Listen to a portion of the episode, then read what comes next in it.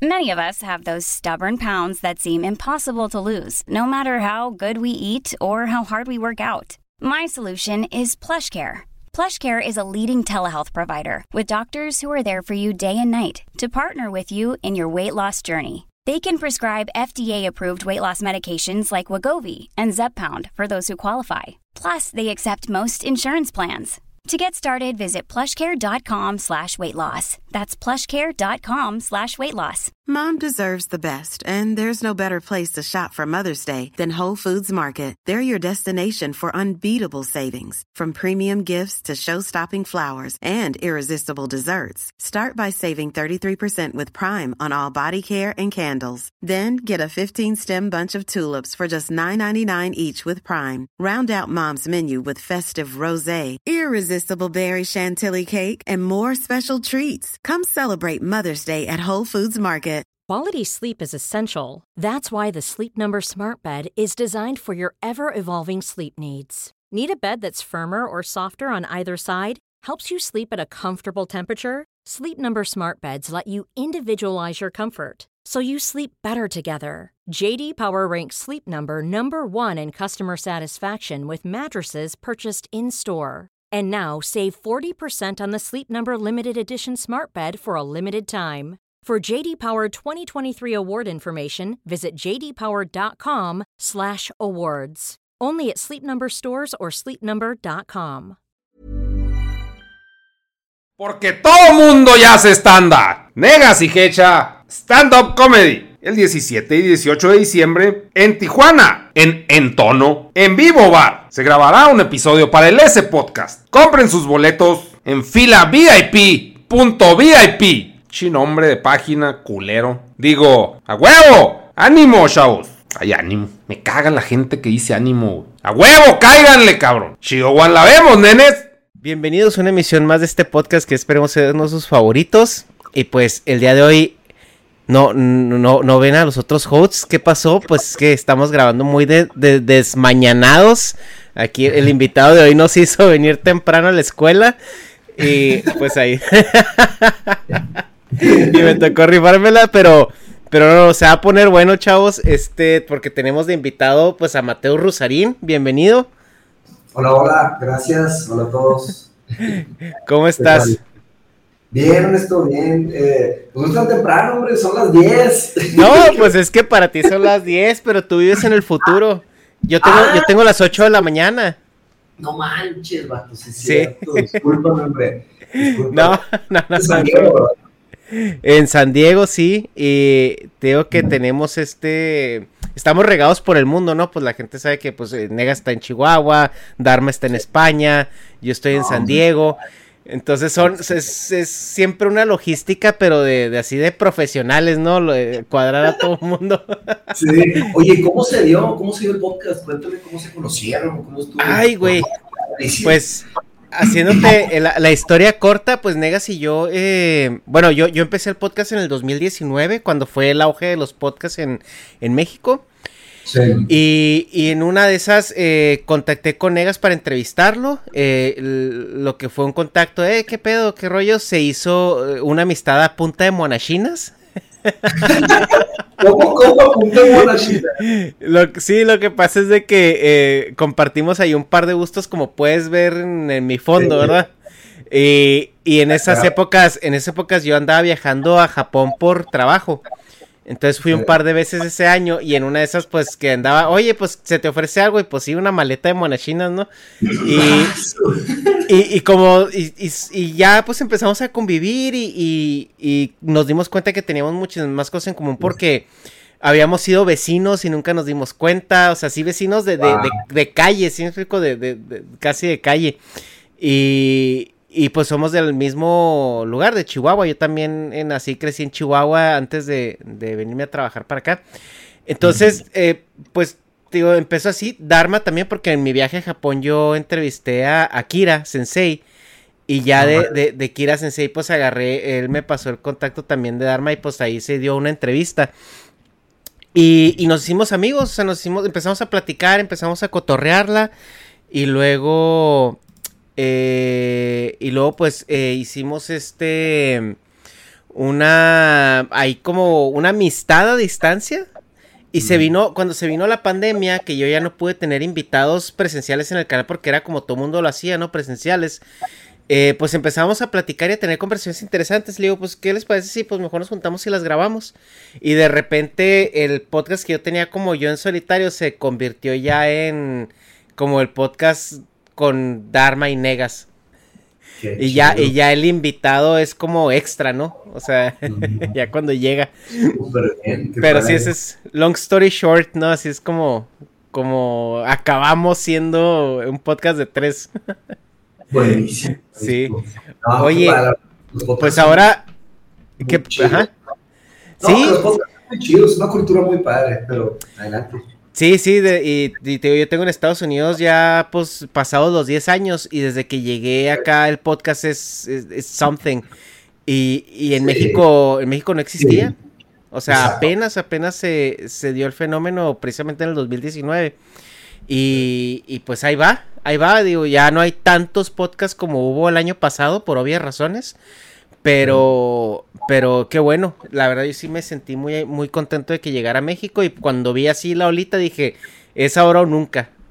Qué bien, sí, es darle, es aventarte, es la única forma de, de, hacer las cosas. Oye, y pues ahora sí empezando contigo porque tenemos ahí un poco de, eh, el, tiempo eh, cortito. Y, ya sé que estas, estas pláticas se ponen muy densas. Tú eres como, yo, yo veo así como que, que tú, eres el hermano cool de los Rosarín, eres como, tu hermano es como que se va, se va de frente, ¿no? Tu hermano es este, es así de que, que lo volteas a hacer y qué pedo, y ya está así quitándose la playera y, todo, ¿no? Y tú eres así como más relajado, más así como que tranquilos, vamos, vamos a platicar, ¿no? Vamos a calmarnos. A ver, cuéntanos un poquito de, de, de ti y, y pues a qué te dedicas, ¿no? Porque yo sé que tienes estudios en, la, en filosofía, entonces platícanos un poquito ya para empezar con un par de preguntas interesantes. Pues, pues tradicionalmente cuando se, cuando se pregunta eso, las personas responden que, a, qué, a qué hacen, ¿no? A qué se dedican. Entonces, pues te, te, platico un poco de mis estudios y luego un poco más de, de, quién soy, ¿no? Que mis estudios son parte de lo que soy, pues no es lo que soy, ¿no? Sí, sí, sí. Pero a fin de cuentas, eh, estudié ingeniería industrial y de sistemas aquí en Monterrey. Pero bueno, yo nací en Brasil y me vine a Monterrey cuando tenía cinco años, ¿no? Ok. Muy chiquitos, mi hermano tenía eh, nueve, yo, eh, bueno, ocho y medio, yo tenía cinco y nos vinimos para acá y crecimos aquí en Monterrey, pues ya sabes, o sea, teníamos, pues, toda la familia entera, todos primos, tíos, todo en Brasil, y nos vinimos para acá, mi, hermano, yo, mi mamá y nuestro padrastro, nos vinimos para acá. Y básicamente crecimos en Monterrey, crecimos una cultura aquí regia, y estuvimos en un colegio que nos tocó todo en, español, todas las clases en español y una clase en inglés, ¿no? Y después, cuando estábamos ya más grandes, yo estaba en, en cuarto de primaria, Diego estaba como en primero secundario, algo así, nos cambiamos a un colegio que era todo en inglés y una clase en español, ¿no? Entonces, fueron como que dos brincos. O sea, primero el brinco del español, así fuerte, ya sabes, submersión, sí, no nos metieron ni a clases de español, literal nos metieron así, no sabíamos ni hablar, estábamos ahí aprendiendo. Y luego lo pasó otra vez ese brinco con el inglés, porque no sabíamos tan buen inglés hasta que nos metieron otra vez. Entonces, pues fue un entrenamiento ahí como de, como de caballero del zodiaco, por así decirlo, ¿no? Que tienes que pues, mandaron como la isla así lejos de todos. Sí. así nos mandaron a, la isla de, de, esta del infierno, ¿no? Que mandaron a Iki. Pero no, sí. la verdad, o sea, tuvimos momentos duros, principalmente en el tema de los idiomas y la cultura y todo, pero pues hicimos muy buenos amigos. Tú sabes que la, la, la cultura mexicana y la brasileña Sí, pues, abraza mucho. Sí, funciona súper padre. Entonces hicimos grandes amigos. O sea, crecimos. Yo acabé estudiando eh, ingeniería industrial y trabajé en como, pues, en como lo que la vida va llevando, ¿no? Como que uno se gradúa y te toca un trabajo y dices, no, pues, ¿qué sigue? ¿Qué sigue? Y yo acabé aprendiendo italiano entre, entre la carrera y, y, por mi propia cuenta, ¿no? Estudiando y todo, y me fui de intercambio a Italia, entonces aprendí italiano y me contrató una empresa italiana eh, farmacéutica, que ahorita están multimillonarios, imagínate, ¿no? Hacen, eh, fabrican, fabrican vidrio farmacéutico de alto grado, ¿no? Este, médico, ¿no? Y ahí trabajé varios años. Luego Vitro, no sé si conozcan la empresa mexicana Regia Vitro, eh, muy grande, me acabaron contratando y me mandaron a Brasil a hacerles el trabajo de ventas internacionales en Brasil. Seguí creciendo, ¿no? Fue un headhunter. Yo administraba eh, Argentina, Paraguay, Uruguay, Chile, Brasil para las ventas internacionales de, vidrio, ahora sí de México a Sudamérica. Y pues imagínate un ambiente muy corporativo, ¿no? Yo estaba en San Paulo, el tráfico a todo lo que da, manejaba de, de, mínimo unas dos horas al día, pero a veces manejaba cinco o seis horas al día, porque pues como era muy nuevo, yo puse las oficinas allá con un par de personas más, lógicamente, pero eh, me tocó ser punta de lanza, de nuevo, a, abrir terreno, ¿verdad? A abrir terreno y a picar piedra y todo. Y, ya, interesantemente ahí descubrí los podcasts. Este, eso fue en el 2000, ¿qué habrá sido? 2012, 2013. Y pues, yo, tú sabes, estás manejando el carro, pues, el podcast es lo perfecto, ¿no? Estás ahí aprendiendo, disfrutando. Me empezó a entrar podcast de todo y todo y todo. Y yo siempre había leído mucha filosofía, desde los 15 años. Y fue cuando me topé con un podcast de la Universidad de... Ah, ¿qué ha habido, Negas? Ya, sí, ahí llegó Negas. Hola, buenas. Ya estamos grabando. Eh. Hola, hola. bien, bien. Ah, Negas es un robot, no sabía. Es un robot es, una, es, una, de sus facetas, güey, porque Negas es un VTuber eh, no binario, eh, no definido y todo eso. Y de repente es un pinche mono y lo de repente No mames, soy heterosexual, güey, claramente heterosexual, güey tintes homosexuales de repente, pero no Está padre, ¿eh? Ah, el vaginón.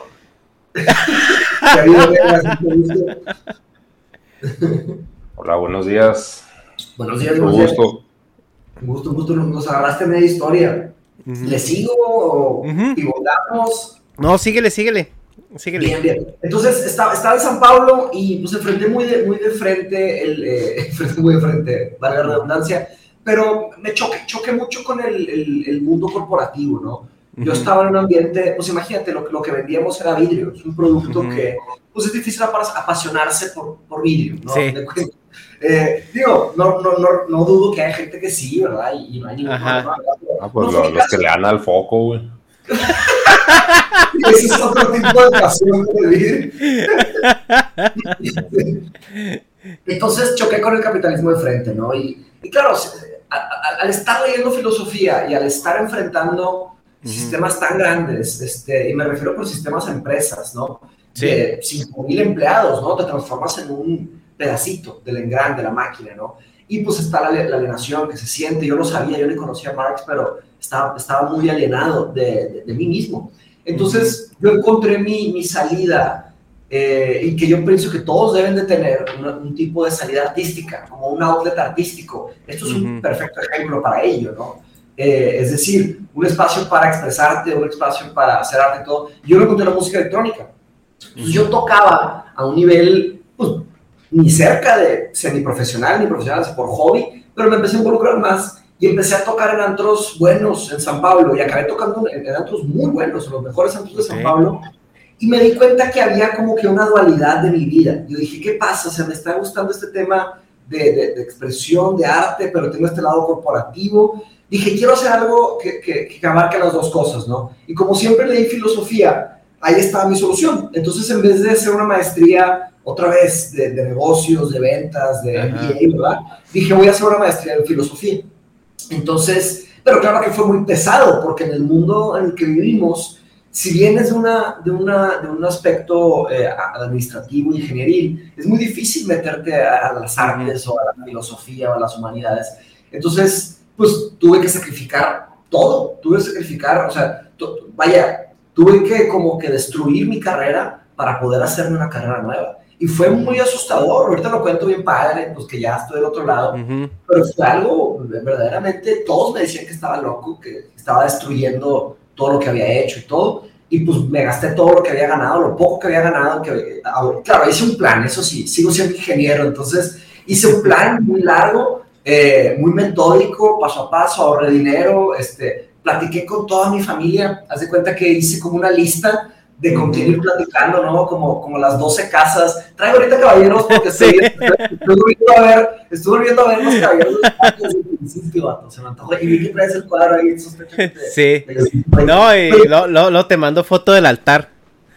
Ah, sí, sí, sí. se, ve chido ahí. Pero total, para ya no hacerlo más largo el, el, cuento, este, básicamente apliqué a unas buenas universidades en Inglaterra. A mí lo que más me ha gustado es la, la me gusta mucho la filosofía en inglés, pero eh, en Estados Unidos pues está la filosofía pragmática, pero es muy nueva. Entonces yo quería una filosofía más tradicional, la filosofía analítica, que viene de Londres, entonces de, Inglaterra a fin de cuentas y de, Escocia. Pues para allá me fui. Entonces apliqué, apliqué a cinco universidades, me aceptaron a tres y acabé entrando a University College London, que es una gran universidad de Londres. Hice un año de carrera y después de un año, de, porque no podía entrar directo a maestría, ¿verdad? No te dejan. Entonces, eh, después de un año de carrera, eh, apliqué a una maestría y me aceptaron. Y ya me fui a King's College, que es una excelente universidad de ahí de Inglaterra, y ahí sí, ahí sí logré excelencia eh, en, la academia, ¿no? Acabé graduándome con, con un promedio de noventa y tantos, y finalmente lo logré. O sea, la verdad, este, siempre fui un alumno de, de ochentas, ochenta y tantos, setentas, ¿verdad? Pero porque no había encontrado exactamente lo que conectaba con Ah, pues es que sí es la ingeniería, también acá nosotros somos ingenieros yo tenía compañeros que de ingeniería eran de 7, de 8 y de repente dijeron, ¿sabes qué? Ya no me gusta, me voy a Merca 10, 10, 10, 10, 10, 10 sí. Claro, luego también la fama de que Merca es para imbéciles, güey, o sea, no. no, es por nada, güey. Muchas mujeres mientras me caso ahí con 9, 10, güey. Sí, Aquí, aquí todos, todos somos ingenieros, así que estás en un safe space. Y luego, y, niños tech también para acabar de chingar. Eh, ah, los dos tech. Ah, sí. Eh, oye, y bueno, y acabas tu, tus estudios en, filosofía y luego, eh, a, qué se dedica ahorita un filósofo? Bien, bien. Pues mira, después de que terminé la maestría dije, ya, ya me armé, ¿no? Saqué una buena calificación, aprendí un chorro y claro, yo estaba incubando una idea desde el 2000, ay cañón, esto fue desde el 2012, 13, que es lo que es hoy, eh, a lo que me dedico, que es Mindshop, ¿no? Entonces, pues llevo nueve años de alguna manera diseñando y planeando Mindshop, solo existe hace dos años eh, como algo real, pero los otros siete, pues era yo planeando, pensando cómo iba a ser. Y yo lo que pensé fue crear un nuevo espacio para aprender, un nuevo tipo de aprendizaje que hasta ahorita se le conoce como uh, aprendizaje continuo, eh, continuous education, pero quise hacerlo con un ámbito más social, porque hay teorías que hablan sobre que los humanos, y estoy completamente de acuerdo con la teoría, que aprendemos mucho al platicar. Y claro, ahí están los podcasts, ¿no? Las personas están aprendiendo mucho este, a través de conversaciones entre gente pues, que tiene algo interesante que decir, cosas, o sea, pues, se meten chistes y se, se relajan, pero las personas se ponen muy atentas. Entonces yo dije, eso es algo que falta en la academia, que falta en las universidades, ¿no?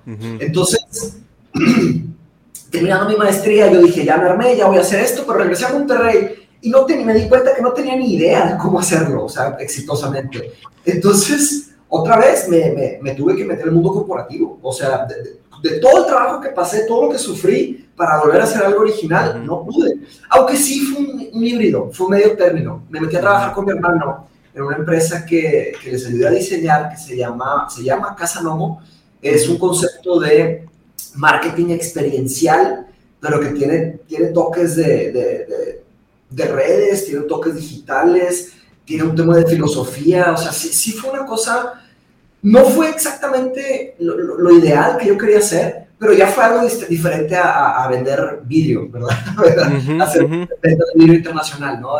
no, no tenía un toque corporativo definitivamente, pero tenía un toque humano muy interesante. Y es una empresa muy interesante, claro que el COVID, pues... Eh, pues sí, vino a... Sí, porque es un tema presencial, tiene que ser en vivo.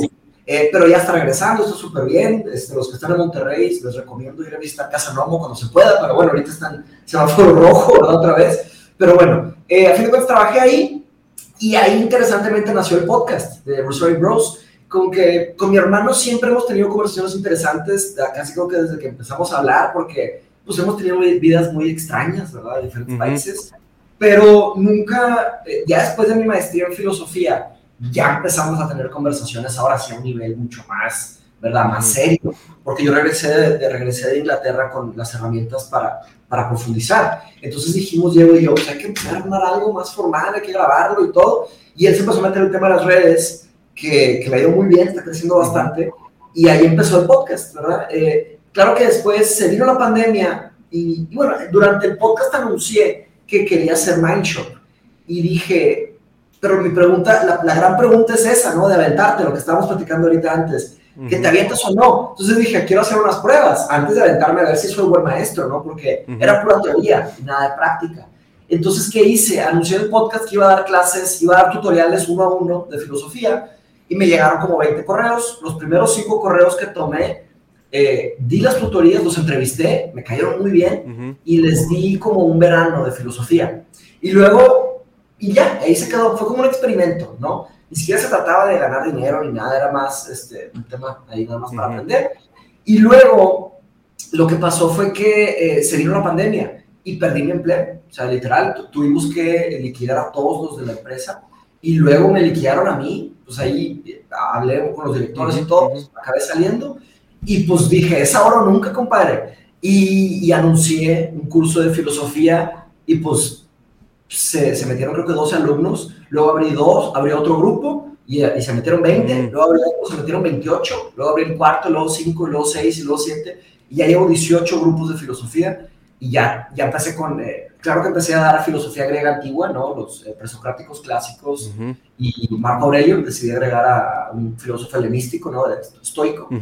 Y ahora ya estoy dando el segundo año de Mindshot, que es ética, que estoy, estamos viendo una introducción a la metaética, ética normativa y ética aplicada. Que la ética aplicada es tipo ética de la, de la, de la tecnología o ética de la educación, ética de la medicina. Entonces, ahí vamos, ya somos 500, 518 miembros en Mindshot. Ya, damos, ya tenemos maestros de, tengo un maestro de matemáticas, este, hay un maestro de matemáticas en la sociedad, hay un maestro de historia en la sociedad, hay tres doctores este, eh, científicos ¿no? en, la, sociedad. Ahí vamos creciendo, estamos en, en bastantes lugares.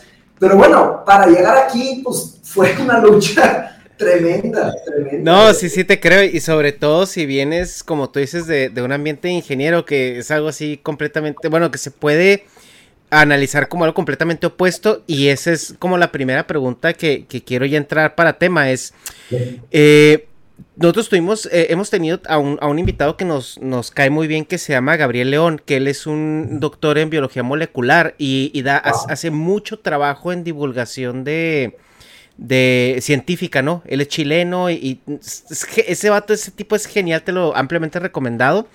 Eh, es, y, y, él es como muy... Eh, escrutinoso cuando, cuando va a, comentar pues, sobre las decisiones eh, eh, científicas y todo esto. Él perteneció a un comité de ética, ¿no? De, de, una universidad. Y la pregunta que yo le hice en su momento es, ¿por qué parece ser que la filosofía está tan divorciada del, del progreso científico, del, de, de todo, del progreso incluso eh, de conocimiento, de adquisición de conocimiento. Porque yo, según yo recuerdo, lo que yo estudié en la escuela, en los tiempos de los griegos, los, los matemáticos, los científicos, eran los filósofos también. Y, y, había como eh, a lo mejor algo no hablado, que era como un, un, acuerdo de, ok, vamos a realizar este avance científico, pero también se ponía en la parte de en qué nos va a ayudar como sociedad, ¿no? O sea, como que había un poquito ahí de, de contrapunto entre los dos. Y llega un punto donde, donde eso se empieza a divorciar a tal grado de que ahorita estamos a 180 grados de filosofía y, y todo lo que es el avance científico. Ahorita lo que avanzamos en ciencia, en medicina, en, en investigación, eh, parece ser simplemente derivado de un interés económico. Pero ya no se hace la pregunta, esto como, como humanidad, como tal, como sociedad, en el instinto este de, de como paternalista, por así decirlo, en qué nos va a ayudar, ¿no? Y él, él lo que dice, pues, que ese era el, problema muy grande, que ahorita el científico se ve forzado a decir, ah, cabrón, oye, espérame, ya estamos llegando muy lejos, ¿no crees? O sea, ¿qué tal si vemos a ver esto nos va, nos va a ayudar? O sea, ¿cuáles son los problemas? Eh, pero ya es el mismo científico que no es filósofo, o sea, que no, que está, que está casi, casi teniendo que tomar estas decisiones. Entonces, aterrizando, la pregunta es, ¿por qué la filosofía está tan estigmatizada en el mundo del, avance tecnológico? Bien, bien, excelente pregunta, excelente pregunta. Fíjate que yo, yo, yo me, he hecho una pregunta eh, parecida hacia eso, pero claro que es en el contexto en el que estamos, ¿no? Yo creo que esa, esa pregunta tenemos que hacerla desde donde estamos. Estamos, estamos en México, ¿no? Bueno, nosotros en Estados Unidos, ¿no? Pero a fin de cuentas somos, somos mexicanos, ¿no? En América Latina, eh, ¿por qué está esa percepción de la filosofía que parece que hay una gran división entre filosofía, ciencias, matemáticas?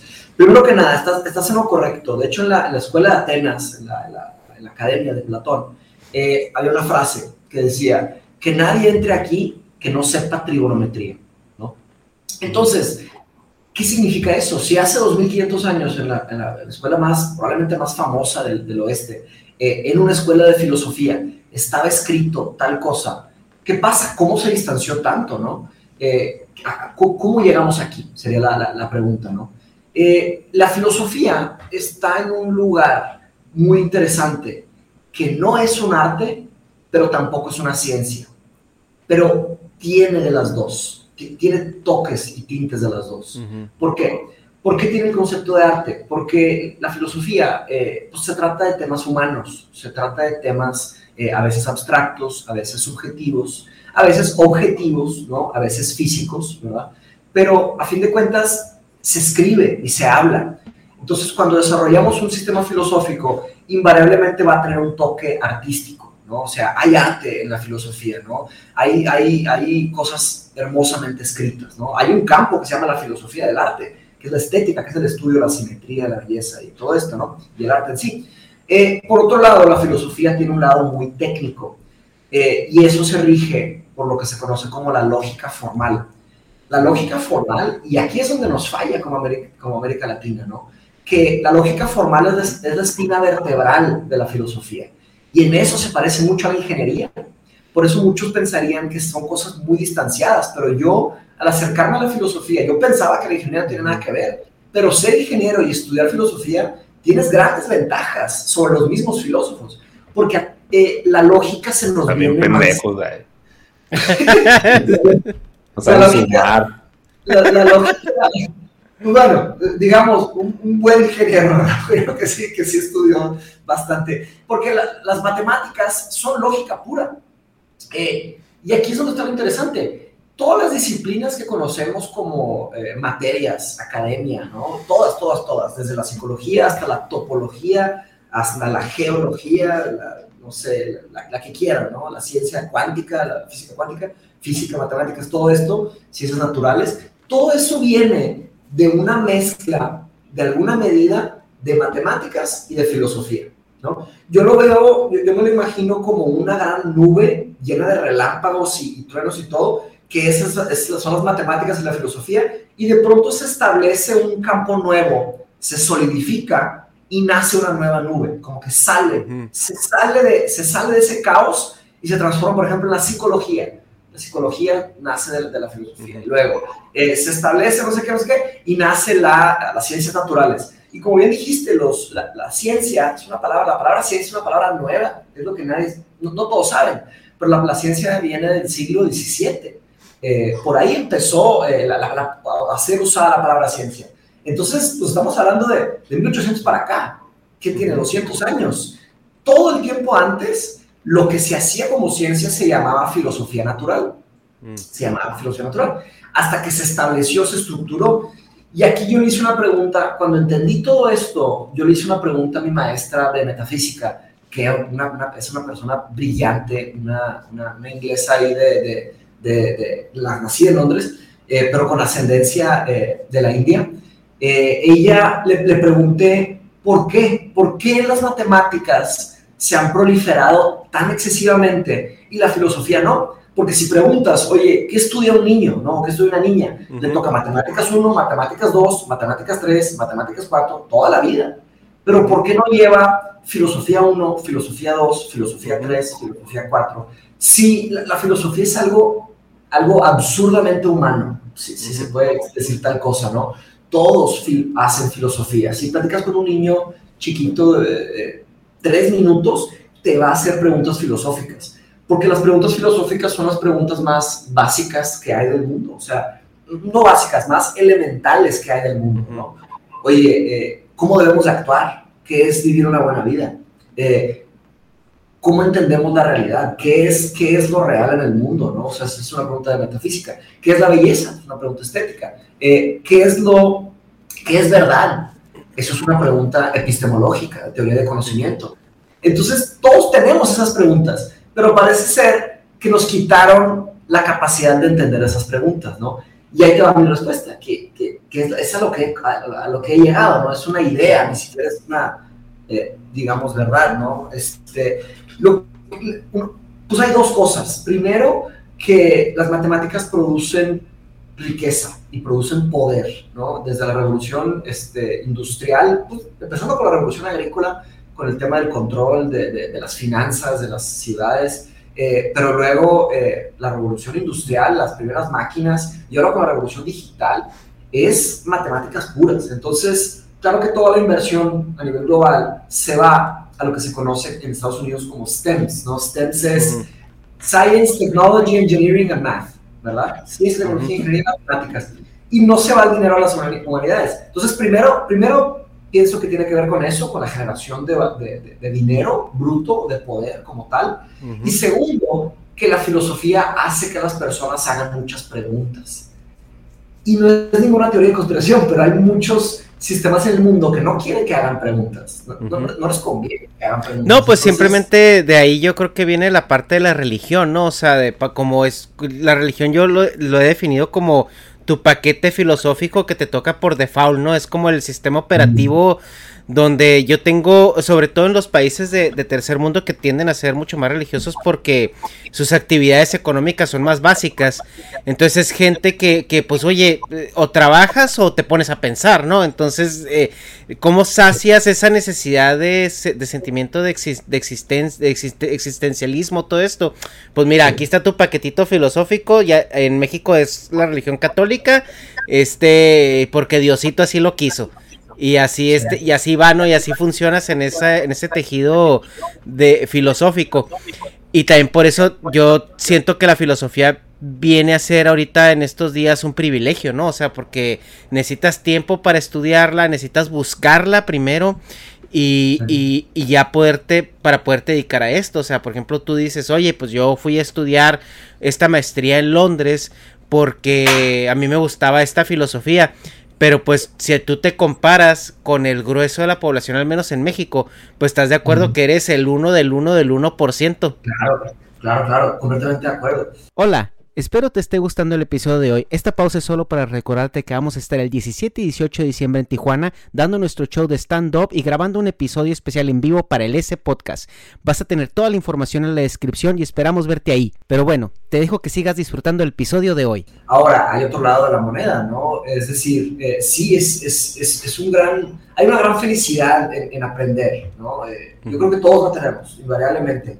Pero aprender qué? Esa sería la pregunta, ¿no? Ahora, estudiar filosofía puede ser visto como un privilegio, pero también es un peso, ¿no? O sea, es, es, es, un, es como un tipo de maldición también, porque siempre quieres hacer más y más preguntas. Y, y, y, se me hace interesante lo que, lo que planteas con la religión, porque la religión es como un paquete de respuestas.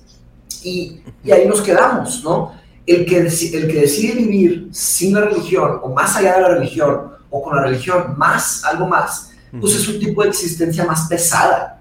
Es, es más difícil vivir sin saber. Es más fácil vivir sabiendo. Sí, no, y ahorita que comentabas eso de que hacerte preguntas, o sea, en, en mi paso por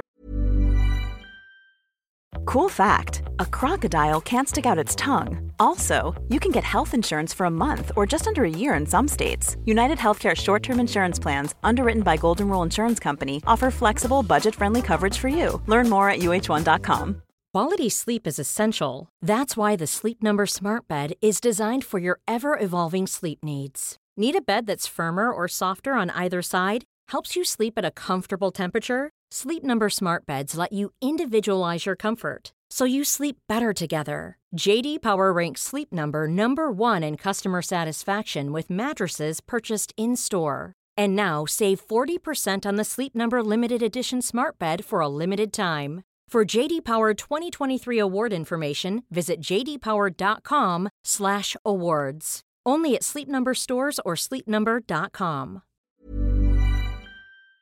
Las religiones en las que este participado, el hacer preguntas no está bien visto. Eso es, eso es otro tema. Ahora, pa- para hablar de religión y filosofía, tenemos que hablar de un filósofo eh, que también fue teólogo llamado Tomás de Aquino. ¿no? Tomás de Aquino viene del siglo XIII y él fue el que produjo una paz como que entre la lucha entre la filosofía y la religión. ¿no? En, en su época lo que, lo que estaba pasando es que los, los grandes religiosos de su época tomaban a Platón como el único filósofo aceptable, porque Platón hablaba del reino de las formas, del alma, de, de todo esto, pero rechazaban rotundamente el trabajo de Aristóteles. Eh, pero interesantemente en el, en el Oriente Medio empezaron, lo- empezó el averroísmo. El averroísmo era un tipo de estudio eh, de Aristóteles, pero negaba una cosa muy importante que es la vida después de la muerte. Entonces en Europa se veía, eh, eh, el Aristóteles era el diablo, era, era quemaban, destruían libros de Aristóteles, no querían, claro, Aristóteles es el padre de la ciencia y es el padre de la lógica, ¿ok? Entonces, sin Aristóteles no habría nada de lo, que, de lo que hay ahorita. Entonces, a fin de cuentas, lo que hizo Tomás de Aquino es que leyó los trabajos de Aristóteles y logró entender una, una interpretación en donde sí funcionaba Aristóteles con la, religión. Entonces se hizo como que una paz, se hizo como que una, eh, como creo, creó un nuevo rubro en donde la filosofía sí funciona con la teología.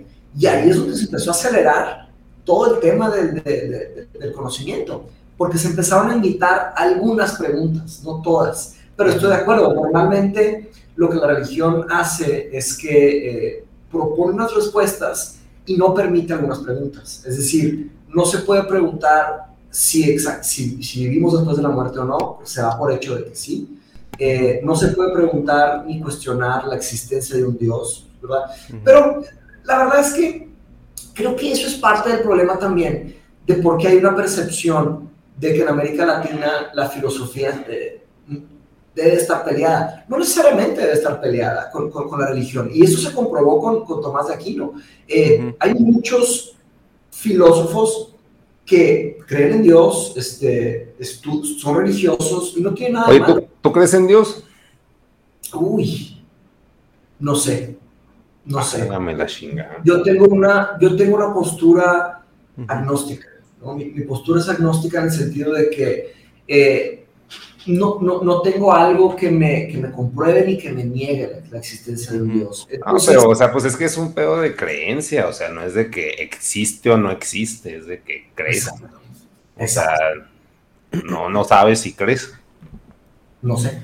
No Oye, sé, creo, creo que se puede vivir una vida buena sin tener que responder Ajá. esa pregunta. O sea, yo, yo, yo, no, yo no respondo esa pregunta porque en realidad no, no, no, no. O sea, sí, creo que las creencias, hay creencias verdaderas y creencias falsas. No todas las creencias son verdaderas. Entonces, ¿cómo puedo otorgarle veracidad a una creencia si no tengo cómo comprobarlo? Entonces, esa sería mi, mi postura. Oye, Pero no y- malo, o sea, ni nada de bueno. O sea, simplemente es una forma de vivir en el, en el mundo, ¿no? O sea, me, me llaman la atención dos cosas, ¿no? La primera que dices que es un, o sea, es, eh, puedes vivir bien sin contestar esa pregunta y es como algo que, que por lo general no se toma como opción, ¿no? O sea, cuando te hacen una pregunta, eh, como que esa opción de pues, no contestarla es, es también podría ser válida, ¿no? Pero la gente no, no la toma mucho. Y la segunda es, ¿crees que, que a lo mejor esta indecisión de, de dar una respuesta de sí o no tiene a lo mejor algo que ver con la, con la idiosincrasia latina en la que fuiste criado? Porque pues la religión viene de una manera inherente en la, en la cultura latina. O sea, es, es como parte de... Muy, muy fuerte. En Brasil también, ¿no? En Brasil se- a veces se piensa que Brasil es muy liberal, pero la- el, el- país que tiene de las mayores cantidades de católicos del mundo es, es Brasil. mi, mi abuelita y pues, mi mamá y todos, o sea, sí tienen bastante, este, todo ese tema y nos enseñaron. Y, y claro que, claro que yo sí hice mi primera comunión, to- todo ese tema y todo. Eh, pero sí tiene que ver con que nos toca eso, ¿verdad? A cada quien le toca a cada quien le toca nacer en un lugar, a cada quien le toca una vida, a cada quien le toca una cultura, a cada quien le toca algo, ¿verdad? Este, un cuerpo, ¿verdad? Una mente. El, tema es qué tipos de preguntas hacemos y, y qué, qué, tipos de preguntas nos podemos imaginar en ese contexto, ¿verdad? Claro que yo logré liberarme mucho de la forma de pensar de, de, donde nací, de, todo. Pero para empezar, me sacaron de, Brasil a los cinco años me vine para México y luego yo decidí ir a otros lados del mundo y invariablemente cuando viajas y conoces gente nueva y te hacen preguntas difíciles, pues tienes que responder y, ahí dices, pues quién soy, ¿verdad? O sea, ¿cómo, respondes las, las, preguntas? Y eso te va fortaleciendo, te va fortaleciendo de una manera en la que estructuras y te entiendes más, te entiendes más quién eres, ¿no? Y vas haciendo preguntas nuevas y todo. Y y eso tiene que ver con Platón. Interesantemente, es todo el tema de la caverna platónica, ¿no? Este, Conocen esa, esa, alegoría, ¿no? Que es de, de, salir de la caverna, ¿no? Eh, eso es una figura muy antigua, pero todos estamos en cavernas platónicas. Este, La pregunta es, ¿cómo salir de ellas? ¿verdad? Y creo que la respuesta es a través de buenas preguntas. Ahora, hay un, hay un, un tema que se popularizó interesantemente con una película muy filosófica que es The Matrix, ¿no?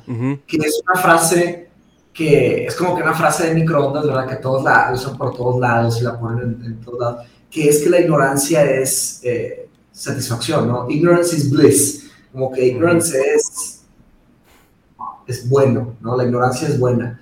Eh, y eso viene con la paradoja del conocimiento. La paradoja del conocimiento es que se piensa que mientras más conocimiento uno adquiera, más preguntas uno tiene. Y en alguna medida, sí, es verdad, hay una paradoja, más conocimiento quieres, más te das cuenta de lo poco que... Más, más infeliz eres, ¿no? Porque te vas dando cuenta de cosas. Ahí, exactamente, ese es el cliché. Ese es el cliché de que la ignorancia es felicidad. Y, y yo no estoy de acuerdo, yo, yo no estoy de acuerdo porque pienso que hay una falsa paradoja, en el sentido de que sí, es, más difícil vivir sabiendo que no sabemos nada, que sabemos muy poco. Pero eso es lo que la filosofía hace muy bien. La filosofía te da una tranquilidad de que, mira, no pasa nada, no tenemos que saber todo. Nadie, nadie sabe todo y nadie nunca va a saber todo. Y listo, sigue la vida, ¿no? este, como que da un tipo de tranquilidad diferente, ¿no? Tranquilidad soportada por la lógica, ¿no? Entonces, eh, ¿Por qué pienso que no hay una paradoja de conocimiento? Porque si hacemos unas preguntas y nos dan respuestas parciales, ahí sí, como que nos ponemos incómodos y es, no, pues, ¿qué es esto?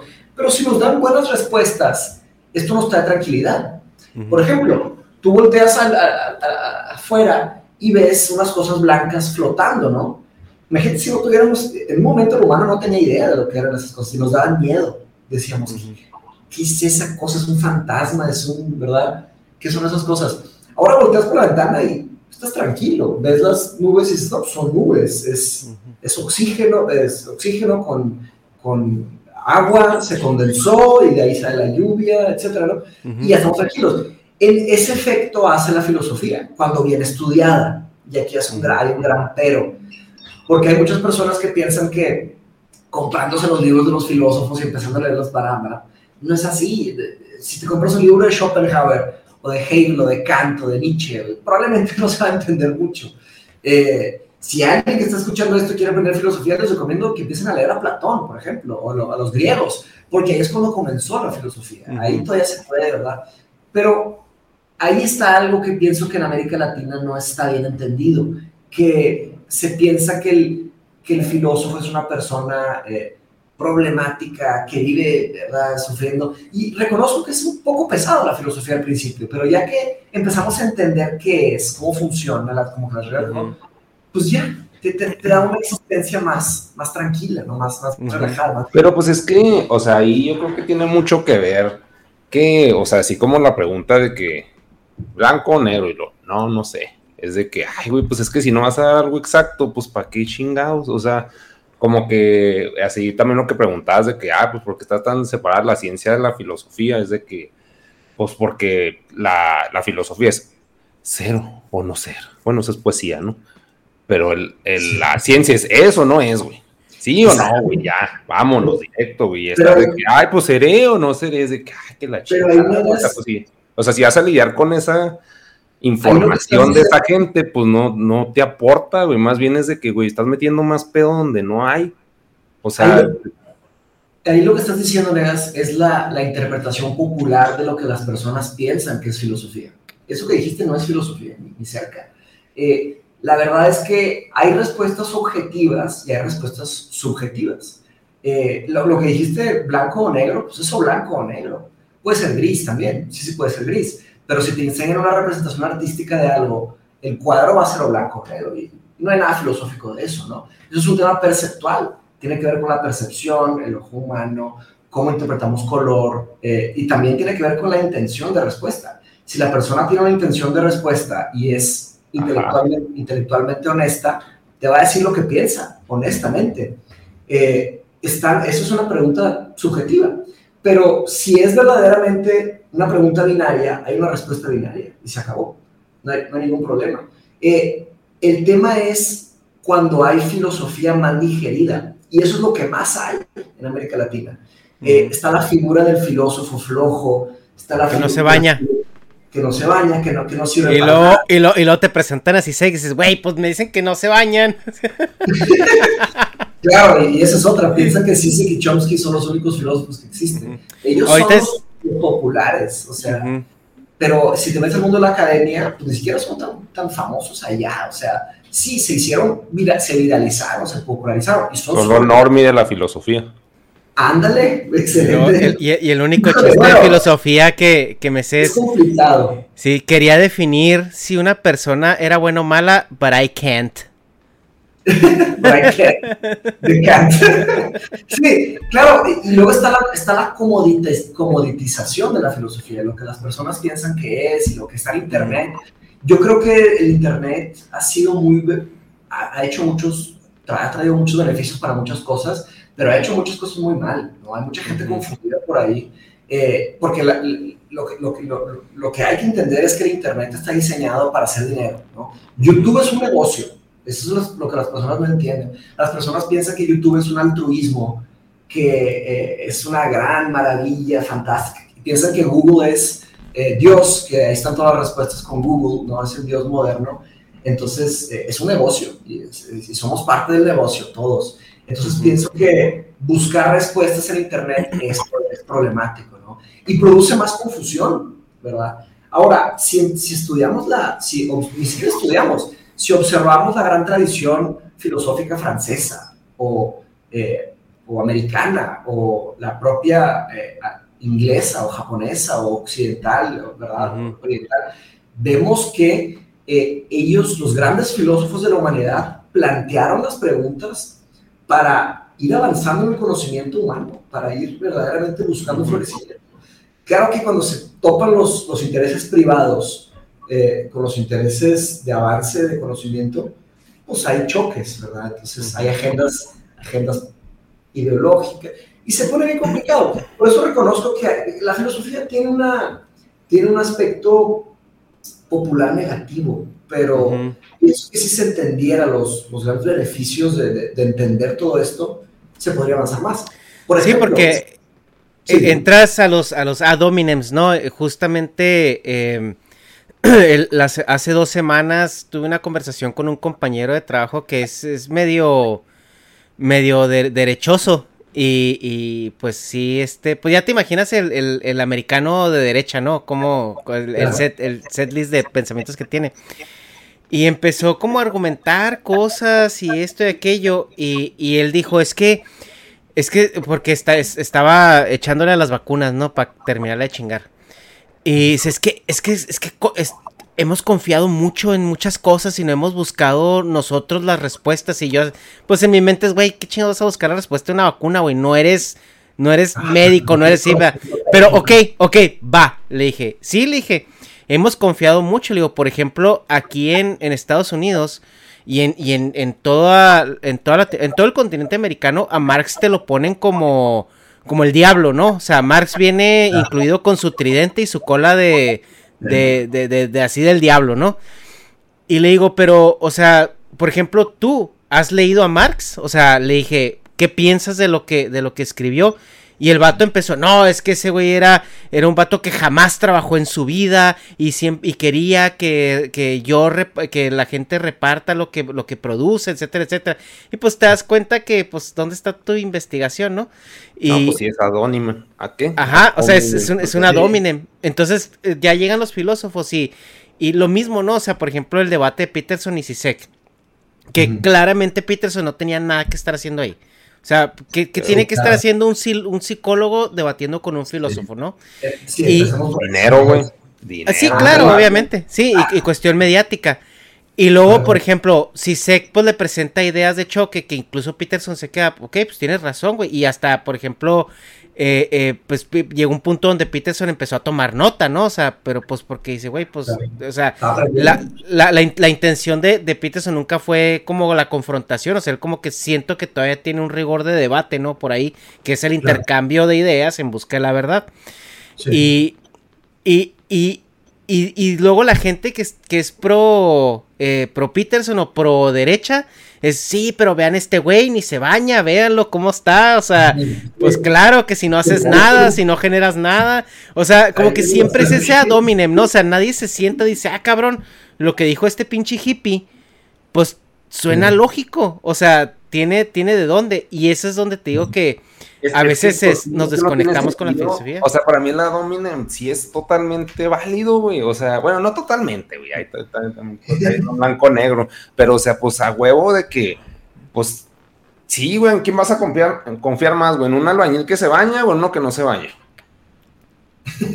O sea, es pedo de presentación, güey. Es como que un pedo instintivo, güey. Si alguien te da repulsión, güey pues vas a tomar como pinche, ¿qué está diciendo este güey? Por eso los pobres le dan asco a los ricos, güey, o sea, y pues se refleja también, güey, o sea, sí tiene mucho que ver, pues, como lo que haces y lo que eres, güey, es un pedo, pues, pragmático de que, ah, pues, si este güey dice que, que es feliz y yo lo veo y se ve limpio, se ve presentable, se ve organizado, ordenado, pues lo va a creer este güey, que si es un pinche hippie así ido a la verga, güey, te dice, ay, soy bien feliz, pues es de que, no mames, güey, o sea, pues sí, güey, pues comes caca.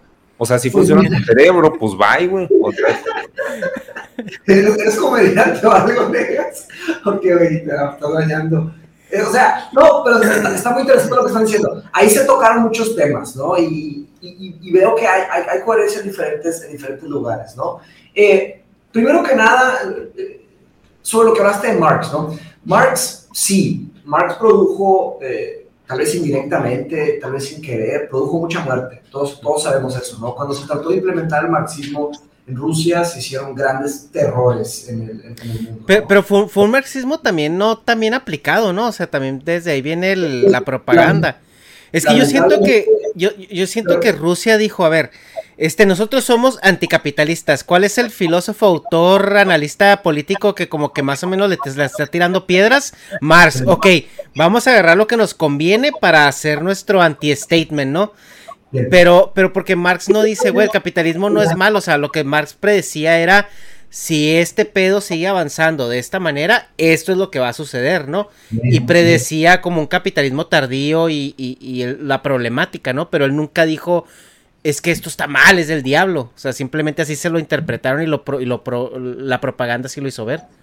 De acuerdo. independientemente si podemos atribuirle esas muertes de, culpa a Marx o no, que sin duda indirectamente por lo menos sí, porque pues claro, fueron los, los, los que gobernaron, los que hicieron las, las, las, policías secretas, los que hicieron los gulags, ¿no? Y las prisiones y, mataron. Ahí están los, los más culpados, pero tomaron la ideología de, de una persona y la, la pervirtieron, si quieres, lo que sea. Eh, por ese hecho de los millones y millones que, fallecieron por eso, Marx, la filosofía de Marx eh, está tachada y se caricaturizó. ¿Qué significa caricaturizar? Precisamente lo que dijiste. Cuando alguien habla de Marx, saltan las caricaturas. ¿Qué es lo que la gente piensa que es Marx? ¿no? Ahora, tomándolo académicamente, el trabajo de Marx quedó inconcluso. Esto es una, esto es una realidad académica es un laberinto, una selva de siete dimensiones en donde no se sabe todo lo que escribió Marx, todo lo que escribió Engels, porque Engels tomó muchos libros de Marx, los publicó después. Eh, y no estoy diciendo que, que, no sirvan para nada, son gran trabajo filosófico. De hecho, acaban de publicar el nuevo Omega, eh, eh, es este Marx, Engels y otro filósofo, es un compendio. Pero estoy hablando que es una, es una, una librería prácticamente, son como 40 tomos de libros de este grueso. Entonces, ¿quién se va a dar el labor de leer esos 40 tomos y buscar una teoría? Porque hay filósofos que se mueren sin terminar su sistema filosófico. Lamentablemente el caso de Marx es, uno de ellos, ¿no? Él, no logró terminar. Entonces, claro que la gente se arranca a tirar pedradas, a dar zapes, y nadie sabe exactamente de qué, está, de qué están hablando, ¿no? Marx hizo, eh, lo que sí hizo muy bien Marx fue que nos dio el lenguaje para entender, para diagnosticar lo que está haciendo el capitalismo con los humanos. ¿no? Él creó los conceptos filosóficos y las palabras nuevas de un territorio virgen que nadie conocía. Si no fuera gracias a Marx, no entenderíamos eh, qué nos está haciendo el capitalismo. Entonces, eso lo hizo muy bien, pero claro que hizo cosas mal, es un efecto mixto, ¿no? Por bien o por mal, por, por suerte o por mala suerte, sucedió todo lo que sucedió, ¿verdad? Este, tenemos las guerras mundiales, todo esto.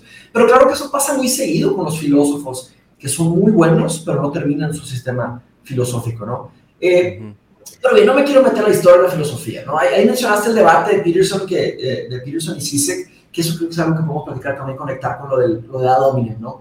Eh, ¿Cuál es el rol de la filosofía? ¿Okay? Es encontrar las mejores respuestas racionales, las mejores, las mejores explicaciones para lo que hay en el mundo. La filosofía comenzó con Tales de Mileto que quería entender eh, de qué está hecho el mundo. La primera pregunta filosófica es, oye, agarras un lápiz y lo cortas a la mitad, y luego lo cortas a la mitad, y luego lo cortas a la mitad, y cada vez vas a tener un pedazo más chico, ¿no? ¿Qué pasa si sigues cortando ese lápiz? ¿A qué vas a llegar? Esa fue la primera pregunta filosófica, que ahora ya es una pregunta científica. Y ahí se desarrolló el concepto del átomo con Demócrito, los presocráticos. Pero lo que estaba tratando de hacer y lo que siguen haciendo los filósofos es vamos a buscar las mejores, las mejores explicaciones racionales, ¿no? Entonces, ¿cuál es la función de un debate? La función de un debate es buscar las mejores explicaciones racionales eh, poniendo una, una, pregunta que tiene una respuesta eh, negativa y está su opuesto, ¿verdad? Negativa y positiva, y estudiamos diferentes posibilidades, diferentes respuestas.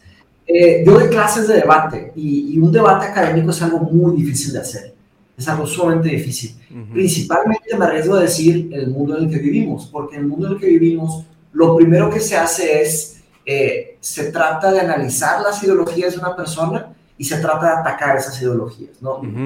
Sí, vivimos al, al, gacha moment, ¿no? Así de, es, lo que yo decía que ahorita un, un debate es como una pelea de box, pero intelectualoide, o sea, ya se redujo a, pues básicamente a eso, a quién destruyó a quién, y por ejemplo, tú lo puedes ver en, los videos de, tu hermano, eh, donde sale platicando con otra persona, y luego al rato hay 20 clips de gente que lo sube, eh, Diego destruye a, fulano, esto, y Eso se llama, eso se llama eh, pornografía de humillación, shame, shame porn. Lo que las personas se conectan es a ver humillación, a ver sangre. Y el Internet está muy bien diseñado para eso. El Internet está diseñado para que se conecte con nuestros sentimientos más antiguos, más, más viscerales, más animales. Por eso eso se, se esparce como el fuego. Ahora, el, concepto de mi hermano, cuando mi hermano platica con otra persona, es que mi hermano sabe eh, un poco sobre lógica formal. Él sabe que es una premisa sabe que es un argumento válido, sabe que es coherencia, sabe que es congruencia, sabe cuando alguien, tiene una cognición acelerada, hermano, entonces él se da cuenta cuando alguien dice algo que no va y empieza a explorarlo. Y pues claro que las personas solitas se, demuestran su, ignorancia. Entonces, lamentablemente, las personas piensan que eso también es, es bueno. o sea, sí, hay, hay que demostrar cuando alguien no sabe algo, pero no hay que no hay que glorificarlo, hay que hablar con respeto. Entonces, el, el, el ad es algo que es, oye, aquí está la pregunta que estamos tratando de responder. Vamos a ignorarla y vamos a buscar otras soluciones, ¿verdad?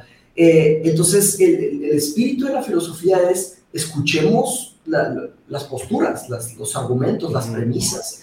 Y eso es lógica formal, esa es la parte técnica de la filosofía, que lamentablemente nadie, nadie se, se involucra. Otra cosa que también yo decía mucho, eh, o yo pienso también, es de que eh, lo, justo lo que comentabas al inicio de, que en, los currículos escolares, sobre todo básicos, así como te enseñan ciencias, eh, eh, pues, este, naturales, yo creo que debería de haber una inclusión en cuestión de, de, pensamiento, ¿no? O sea, de, de, formación de pensamiento y, la, filosofía tiene una cabida muy importante en esa, en esa currícula. Eh, porque yo filosofía, yo la vi cuando estaba en la prepa y la vi como una materia. En, en, la prepa y eso era para el checklist así de la SEP de, ok, te dimos ya una de filosofía y se acabó, ¿no? El mundo de Sofía, los, los socráticos y vámonos. Y, y, el punto que yo veo que es que la, la, escuela o las retículas no le dan esa importancia que se merece. Y, y yo comento, digo, yo en igual de aprender que es el binomio cuadrado perfecto en la secundaria, yo preferiría aprender, no sé, pensamiento crítico, este, eh, un poco más de filosofía para, para poder entender mejor el mundo, cómo nos rodea, para poder relacionarte mejor, para incluso evitar problemas eh, sociales o sectarios en, en, hasta cierto punto. O sea, porque siento que cuando te empiezas a hacer estas preguntas y te llevan al, al Starbucks donde te van a decir cómo vas a ser tu propio jefe, o sea, esa esas, esas preguntas filosóficas entran ahí y también te dan como una seguridad intelectual que, que, que de otra manera no, pues no veo manera de cómo tenerla. Lo, lo, que hace bien la filosofía, una de las cosas que hace muy bien, es que te permite no solo eh, tener ideas nuevas, originales tuyas, sino que saber defenderlas, saber justificarlas, entender el porqué de las cosas. ¿no? eh, tristemente, y ahí, y ahí ya no sé, ya, ya no sé por qué es así. Sospecho que tiene que ver con que eh, existen eh, sistemas, agendas de, de, control, de que no quieren que las... Y, esto ni siquiera es una teoría de conspiración. Eh, lo que quieren es empujar y estimular la economía. Pero para estimular la economía, lo que se necesita son ideas originales, cosas, cosas de valor de, de la región, ¿no? Eh, pero si debilitas la capacidad de pensamiento crítico, debilitas la capacidad creativa de, un país o de una región, pues esas personas no van a hacer preguntas, no, no se van a saber organizar, se van a estar peleando por cualquier cosa, no van a, van a meter emoción cuando necesitaban este, calma, ¿no? Razón. Y, lamentablemente así es, así segundo, porque pues es mucho más... Es, es que también creo, pues también que tiene mucho que ver que hay lugares para ser creativo y lugares para los que no, güey. Y América Latina no es un lugar para ser creativo, güey. O sea, como tú dices, es el fin económico y, siempre, pues aquí el dios es Estados Unidos, de este lado del charco. Entonces, imitar lo que hagan ellos bien, güey. Y nos lo pirateamos. Y ya. O sea, pero así de que, ah, voy a crear algo. de que, oh, estúpido, ah, no mames, güey. O sea, siempre. Y luego, pues también en México, que es muy se acude mucho a la burla de que, ah, está intentando algo nuevo, mejor le sacamos unos memazos, güey, y es de que, o sea, las prioridades están, pues, nomás estar cagando el palo, güey, porque, pues, aquí el lugar para ser creativo es allá pinche, como la isla, güey, la isla mágica que es Inglaterra, o sea, allá donde está pinche Gran Bretaña, güey, allá de que nada, los ataca, güey, porque están acá geográficamente bien vergas, de que no, pues aquí sí pensamos, hacemos lo que queremos y de que controlamos el mundo a gusto, pero, o sea, pues sí, o sea, yo lo, el pedo creativo que, que veo en Latinoamérica es una copia y es acá, pues, y, no está mal, güey, simplemente, pues, es que hay lugares para hacer las pinches cosas y lugares donde no, no aplica. Por eso mm. también creo que la, la filosofía está tan vista así como que, ay, pues, pinche estupidez, porque no es el lugar, güey. O sea, Estoy de acuerdo, hay lugares para ser creativo y lugares para no ser creativo, pero saber distinguirlo tiene que ver con una sofisticación de, pensamiento. Hay empresarios, hay CEOs que son impresionantemente creativos y solo porque son creativos logran avanzar. ¿no?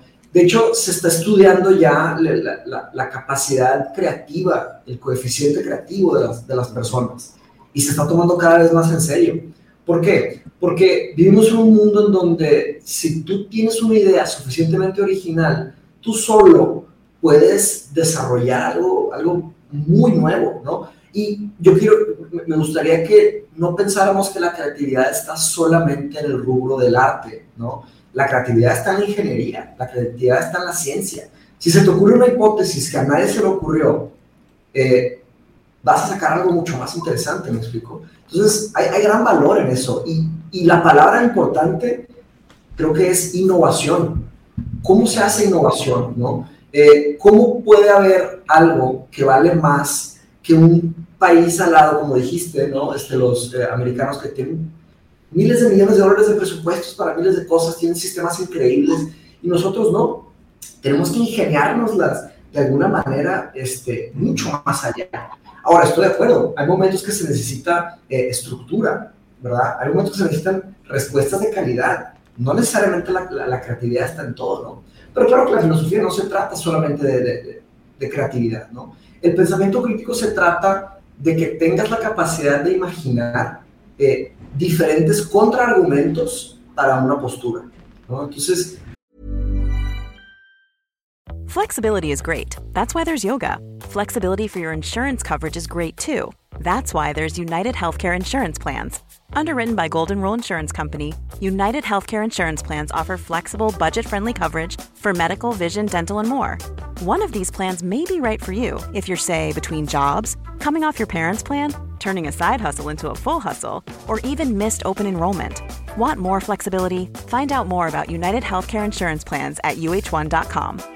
Hi, I'm Daniel, founder of Pretty Litter. Did you know cats tend to hide symptoms of sickness and pain? I learned this the hard way after losing my cat, Gingy. So I created Pretty Litter, a health monitoring litter that helps detect early signs of illness by changing colors, saving you money and potentially your cat's life. Pretty Litter is veterinarian developed, and it's the easiest way to keep tabs on your fur baby's health right at home. Go to prettylitter.com and use code ACAST for 20% off your first order and a free cat toy. Terms and conditions apply. See site for details. Mom deserves the best, and there's no better place to shop for Mother's Day than Whole Foods Market. They're your destination for unbeatable savings, from premium gifts to show-stopping flowers and irresistible desserts. Start by saving 33% with Prime on all body care and candles. Then get a 15-stem bunch of tulips for just $9.99 each with Prime. Round out Mom's menu with festive rosé, irresistible berry chantilly cake, and more special treats. Come celebrate Mother's Day at Whole Foods Market.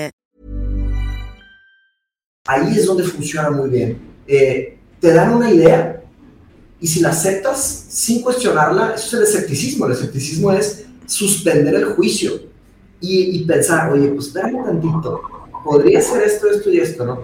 Eh, y la capacidad de, de, hacer esto te da libertad, porque si no vamos a acabar trabajando siempre para empresas de, de ellos, si no vamos a tener siempre ideas importadas, ¿no? Difícilmente van a brotar, porque yo sospecho que hay mexicanos que tienen ideas impresionantemente buenas, solo que no está el suelo fértil, no está el, el, la estructura para que crezcan, y eso estoy de acuerdo. Es una gran tristeza que no hay, no hay la estructura para que ellos puedan defender sus ideas y echarlas a andar y hacer algo más y hacer algo original y, y hacer algo mejor. Ahí está lo, lo difícil. Sí, por eso me gusta mucho aquí relacionando un poco lo del lugar con, pues, con la oportunidad de hacer cosas, güey. Pues la, por eso me gusta mucho la película de Dunkerque. Porque lo- lo- los chavitos que andan en tierra, güey, pues son turboadaptivos, es de que no, pues me voy para acá, güey. Pues, o sea, a madre luego, luego, pues buscan el lugar donde puedan respirar, güey, nomás, estar a gusto, güey, Sí. pero siempre se están moviendo y lo, ok, aquí puede valer verga, ¿a dónde nos vamos a mover después? Entonces esa adaptabilidad en la película se me hace muy, muy chida. Claro que el héroe pues es el avión que llega con los recursos mágicos, güey, porque desde la perspectiva humana un avión es turbo magia, güey, que está Sí. Dios. Y pues el, el tiempo este, transcurre muy diferente para la persona que va en el avión, para la que va, anda en la tierra. Pero, o sea, sí está la adaptación. Creo que lo más importante, ya lo habíamos hablado en otros podcasts, pero pues es la capacidad de movilidad y pues eso siempre es dinero o, bueno, y también el idioma. Por eso pues también es muy importante, mínimo de este lado del mundo, saber inglés. Que aquí pues los, si los dioses hablan inglés, que son Estados Unidos, pues tenemos que hablar Sí. el lenguaje de los Nos dioses. tenemos que adaptar. Ya, Estoy de acuerdo. Estoy completamente de acuerdo contigo. La verdad es que no, no, no es, no es una sola cosa. Es, una, es un caleidoscopio de cosas. Son, son varios elementos, ¿no? Eh, si, si preguntamos, ¿qué hace una buena película? ¿Verdad? ¿Qué, qué es una buena película? ¿no? Y respondemos, no, pues este, una buena película tiene que tener eh, pues, buenos actores, ¿no? Chichis. Los, Eso es una. Esa es otra. Eh, ¿Una buena película tiene que tener buenos directores, sí o no? Pues, probablemente sí, un buen director. ¿Tiene que tener una buena productora? Pues sí. ¿Tiene que tener buenos escritores? Pues si tiene un pésimo escritor, una película con todo lo demás, probablemente no. Entonces, eh, nos damos cuenta que producir algo con excelencia, algo con calidad, no es solamente un, un aspecto, ¿no? Entonces, se necesita una serie de cosas, eh, de diferentes tal vez disciplinas, un trabajo en equipo, ¿verdad? Una armonía en la conversación. Entonces, eh, ahí es donde pienso que la filosofía también tiene sus límites, lógicamente tiene sus límites. La filosofía es solamente algo más, muy genérico, que construye un pedazo de la respuesta de las cosas, ¿no? Entonces, eh, probablemente el tema de la, la gran caricaturización de la filosofía es porque tal vez se ha desconectado tanto de todo lo demás y, se, ve como una cosa aislada, como que deformada. Cosa de hippies o de gente que no se baña. Por el hecho de estar tan desconectada de todo. Pero fíjese que es nada más de este lado, ¿eh? En, fíjese, en, la crisis del COVID, en 2019, cuando empezó el COVID, en, Alemania, Angela Merkel, la, primera ministra, eh, cuando empezó el COVID, consultó un, consejo de filósofos para entender qué iba a hacer el país, eh, con seis o siete filósofos profesionales, o sea, para entender la ética, la ética, qué es lo que tenemos que hacer, qué es lo correcto, qué es lo justo, qué es lo responsable por hacer a nivel país. Fíjense el, avance que, ¿verdad? O sea, el respeto que hay por, por ese tema. Eh, de otros lados del mundo es, muy difícil, ¿no? Ahora, eh, pienso que el mundo necesita algunos filósofos puros que, es, que estudian solo filosofía toda su vida, pero creo que el mundo necesita, y el mundo de América Latina, necesita más personas que puedan acceder, accesar esas herramientas filosóficas, ¿no? Porque la filosofía no es, no es una herramienta, más bien, la filosofía es un, tampoco es un taller de herramientas, la filosofía es un taller de talleres, ¿ok? Y esto no, es idea mía, es de un, filósofo francés, eh, Gilles, Gilles, Deleuze, que básicamente dice que al, estar aprendiendo filosofía, tú tienes, vas a desarrollar la capacidad de crear tus propios talleres. Y ahí hay algo muy valioso. Si solamente nos están dando los iPhones y porque tenemos iPhones pensamos que estamos al nivel de los que inventaron un iPhone o algo así, estamos muy equivocados. Hay una asimetría de conocimiento impresionante en el mundo pero pensamos que porque tenemos carros, compus, celulares, ya estamos iguales. No, estamos muy lejos. Sí, eh, ya este para, pues para, para ir cerrando el, la plática, porque sé que traes el tiempo ahí un poco contado. Sí, ya eh, el tiempo. sí. Eh, ¿Cuál es tu pronóstico para, para la filosofía en, por ejemplo, la siguiente generación? Porque estamos viendo ahorita que a partir de los de los noventas hemos tenido este cambios trepidantes eh, científicos avances científicos que van más allá de a lo mejor en lo que la sociedad puede adaptarse o incluso puede procesarlos. Y, mm. las preguntas filosóficas al parecer no están ahí pero también no hay nadie que las esté haciendo no porque pues la gente está ocupada en este progreso científico este progreso industrial ¿Tú crees que eh, eh, con todas estas agendas de, eh, sobre todo de izquierda, ¿no? Que llaman a, a, güey, o sea, hay que pensar en la gente, hay que pensar en el bienestar, hay que pensar en esto. ¿Tú crees que la filosofía repunte en importancia o se reestructure de tal manera en que se pueda incorporar en, este, en este medio tan agresivo e industrial? O sea, ¿crees que sí llegue a haber ese cambio de la balanza o cuál es tu pues, lectura ahí? Primero quiero hacer una, una distinción, ¿no? dejar una cosa, una cosa este, eh, más clara. Eh, la, filosofía no es de la izquierda. No, no, no, no, yo no, no estoy diciendo que sea izquierda, o sea, yo estoy diciendo que ahorita, al parecer, las agendas de, propiamente más de izquierda están como llamando a un a una conciencia colectiva. Entonces, no sé si por ahí la filosofía pueda entrar de una manera ya más prominente para insertarse en el, en el, en este progreso tan trepidante que hemos tenido. O sea, no estoy, no estoy diciendo que sea izquierda.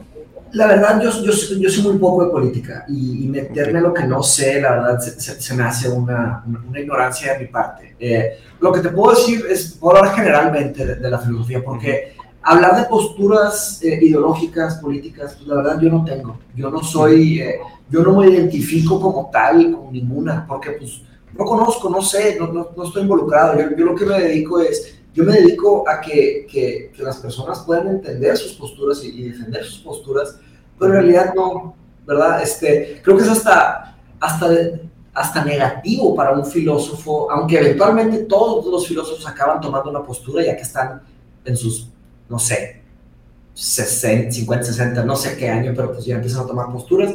Eh, yo por lo pronto no, no, tengo nada. Yo entiendo, entiendo muy bien los problemas del capitalismo eh, y entiendo muy bien los problemas de otros sistemas sociales que se podrían llamar anticapitalistas, ¿no? Para dejarlo bien general. Eh, ahora, la, la filosofía puede ayudar a construir mejores futuros imaginables, eso sí, eso sí te lo puedo decir.